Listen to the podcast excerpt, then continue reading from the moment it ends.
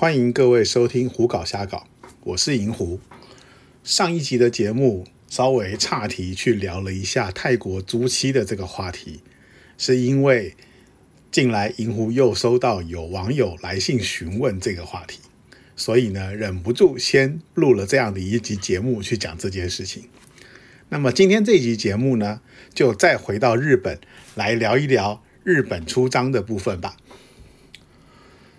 前面有两集节目讲过日本的出张，其中呢，银狐有提到过日本出张的花样很多，有年轻小姐，有人妻，然后有韩国出张之类，而且银狐还聊过韩国出张的特色。那么这一集的节目呢，银狐就和各位聊一聊，可能很多人也非常好奇的所谓人妻出张。那首先呢，当然还是要讲一下，在日本的出张这一部分呢，也是一样。有着两种不同的类型，一种呢就是合法的半套出张，另外一种呢就是打着合法的名义私下在做全套服务的非法出张。这两种出张呢，在介绍上面来说，基本上看不太出来的差异。那唯一的分辨方法呢，就是透过它的价钱、时间来分辨。啊，当然呢，银狐会挑选的出张呢。一定是有全套服务的非法出张。那银狐那时候的资讯来源呢，是透过电话亭上面贴的小广告，也就是说，从这些小广告中找出它的特色是人妻出张的这个范例，然后来挑选。可能很多人听到人妻出张，最好奇的是，这些人真的是人妻吗？银狐第一次叫人妻出张的时候，也有过这样的疑问。后来呢，因为有一位小姐，银狐陆陆续续叫了两三次，稍微熟了一点之后呢，就开始跟她聊了聊这个话题。小姐就很诚实的说了，其实所谓的人妻出张呢，不见得来的小姐都真正的是人妻。当然，在他们的店里头，的确有一些小姐是人妻，有一些小姐是所谓那种结了婚但是已经离婚了小姐。然后呢，还有一部分的小姐其实根本还没有结婚，但是可能因为年纪啦、长相啊之类的，或者她的气质比较像是结了婚的太太，所以呢，店家就将她们分类为人妻。小姐还说了，其实他们的这家店呢。有好几支不同的电话号码，分别是提供不同类型的小姐。所以呢，有的时候呢，当某一类型的小姐不够的时候，店家有的时候还会请某些小姐假扮为另外一类型的小姐去。像以他出张的这个人妻的这个部分来说，如果这一天刚好店里头人妻型的小姐不够的时候，又有客人打电话来要叫人妻，他们可能就会从目前店内。还有的小姐内挑选长得比较像人妻，或者是气质比较像人妻的小姐，然后让她以人妻的方式派遣到客人的地方去。那当然啦，是不是人妻这件事情其实不见得那么重要，那就是一个感觉而已。一般来说呢。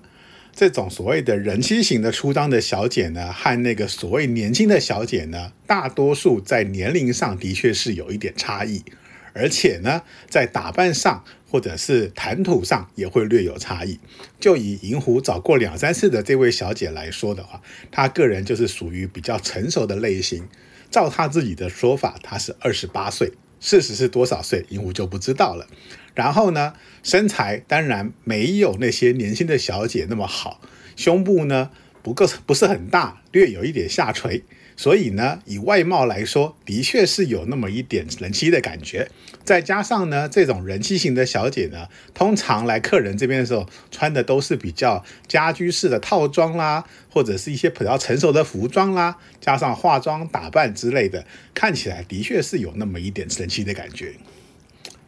一般来说，银狐不知道现在的行情是怎么样。不过在那个时候呢，人妻出道的价钱通常会比年轻小姐出道的价钱要略微便宜一点。然后呢，九十分钟，通常来说，这些人妻呢，以服务的角度来说，都会让客人做一次到两次不等。当然，这是看个人的本领而决定。那如果客人选择更长的时间的话，那么当然有可能两次、三次，甚至到更多次。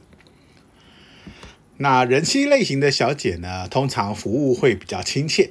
从她进了门之后呢，帮客人脱衣服，伺候客人洗澡，然后上了床按摩，接着做爱，做爱完之后可能再按摩，让客人休息休息之后，看看有没有需要来第二回。这个是人妻型出张比较常见的状况。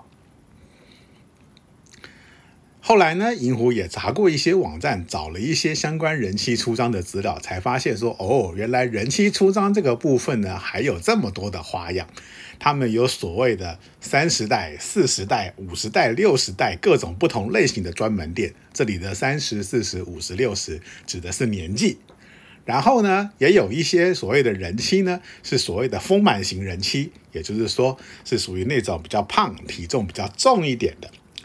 然后呢，也会有一些更特别的人妻，是属于那种有母乳的，也就是说呢，这一类的小姐大多数是生过小孩子的，或者是近期可能呃乳腺会分泌一些乳液的。因为据说有些客人除了在出张服务要之外呢，还会想要尝尝母奶的感觉，所以呢会有这一方面的需求。也就是说，光是人妻出张这一个部分呢，在日本的风俗业里头，就可以画出很多很多不同的类型。那银狐当初会选择人妻出张的一个原因呢，是已经试过了一些年轻小姐的的出张，那么觉得呢，这些年轻小姐的出张相对来说呢，嗯，乐趣没有那么的多。当然，一方面是这些小姐的做爱技巧可能比较不是那么好，另外一方面是年轻的小姐虽然说身材比较好，脸蛋比较漂亮，但是呢，在服务上呢，感觉起来就是差了一那么一点点，有一点机械化的感觉，所以呢，后来才会透过机会试了一下人气出张。试过人气出张之后呢，就觉得哎，人气出张的确还是有它的特色。那么银狐当时在玩人机出道的时候呢，大多数要么是在自己住的新宿的饭店，不然的话呢，就是跑到一些呃比较稍微偏僻一点的地方的宾馆区，然后去订个房间，叫选择一个两三小时的 QK，然后在那边叫小姐。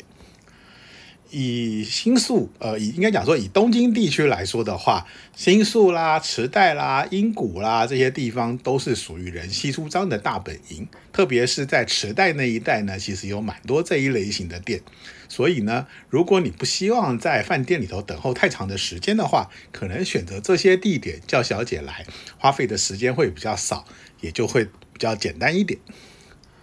不过后来银狐也了解了一下，就是说，其实很多的这些所谓的人气出张，特别是银狐找的这种所谓的非法的有本番服务的这种出张呢，其实呢，小姐们不见得是在办公室里头等候客人，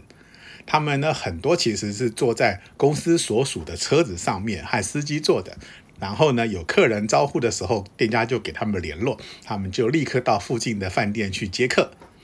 也就是说。这一类型的所谓非法的出张呢，他们可能为了避免被政府查缉到，他们事实上的办公室里头其实可能根本没有小姐，只有负责接电话的工作人员，所以才会有刚才银狐所说的办公室里头有好几支不同的电话，分别是提供各种不同类型的服务的。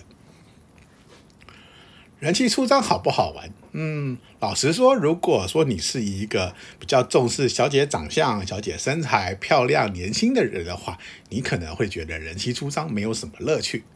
但是呢，银狐个人其实玩的时候比较喜欢那些服务好的小姐，所以呢，在人气出张的这个部分，其实相对来说获得了乐趣比较高。而且呢，人气出张的部分呢，这些小姐通常年纪比较大，换句话说呢，她们的性经验也相对来说丰富一些，因此呢，她们也比较能够配合客人的需求，做出一些客人想要的。像例如说，如果你比较喜欢被吹的话，这个可能要小姐吹的久一点没有问题。甚至呢，如果小姐愿意的话，不带套的吹其实是很常见的。那相对来说的年轻小姐呢，可能因为保护自己的关系，可能是戴着套子在吹，那感觉就差了很多。然后呢，另外在做爱的时候呢，人气出张的小姐呢，大多数也比较会配合客人，选择客人喜欢的姿势。因此呢，如果各位像银狐一样是个懒人，喜欢躺着让小姐骑在身上来发挥服务的话，那么这个是人气出张是比较好的选择。年轻的小姐可能一开始会骑在上面摇一摇，可是摇一阵子之后，可能她就觉得累了啊，希望跟客人换个姿势啊，什么改成客人在上面啊，这样子的状况会比较多一点。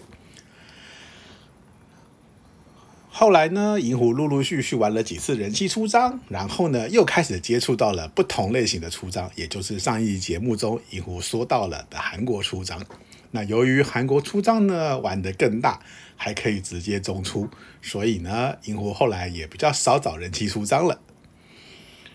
好了，那这一集的节目呢就到这里段告一段落。那这一集银狐所讲的呢是日本的出张里头的人妻风俗这一类。银狐介绍的都是透过电话直接叫的这种店，那实际上呢，也有一些是到店里头去挑了小姐，然后开始进行服务的。那个可能在未来的节目中，银狐会再找机会来说明。那这一集的节目就到这里告一段落，谢谢各位的收听，我们下周见。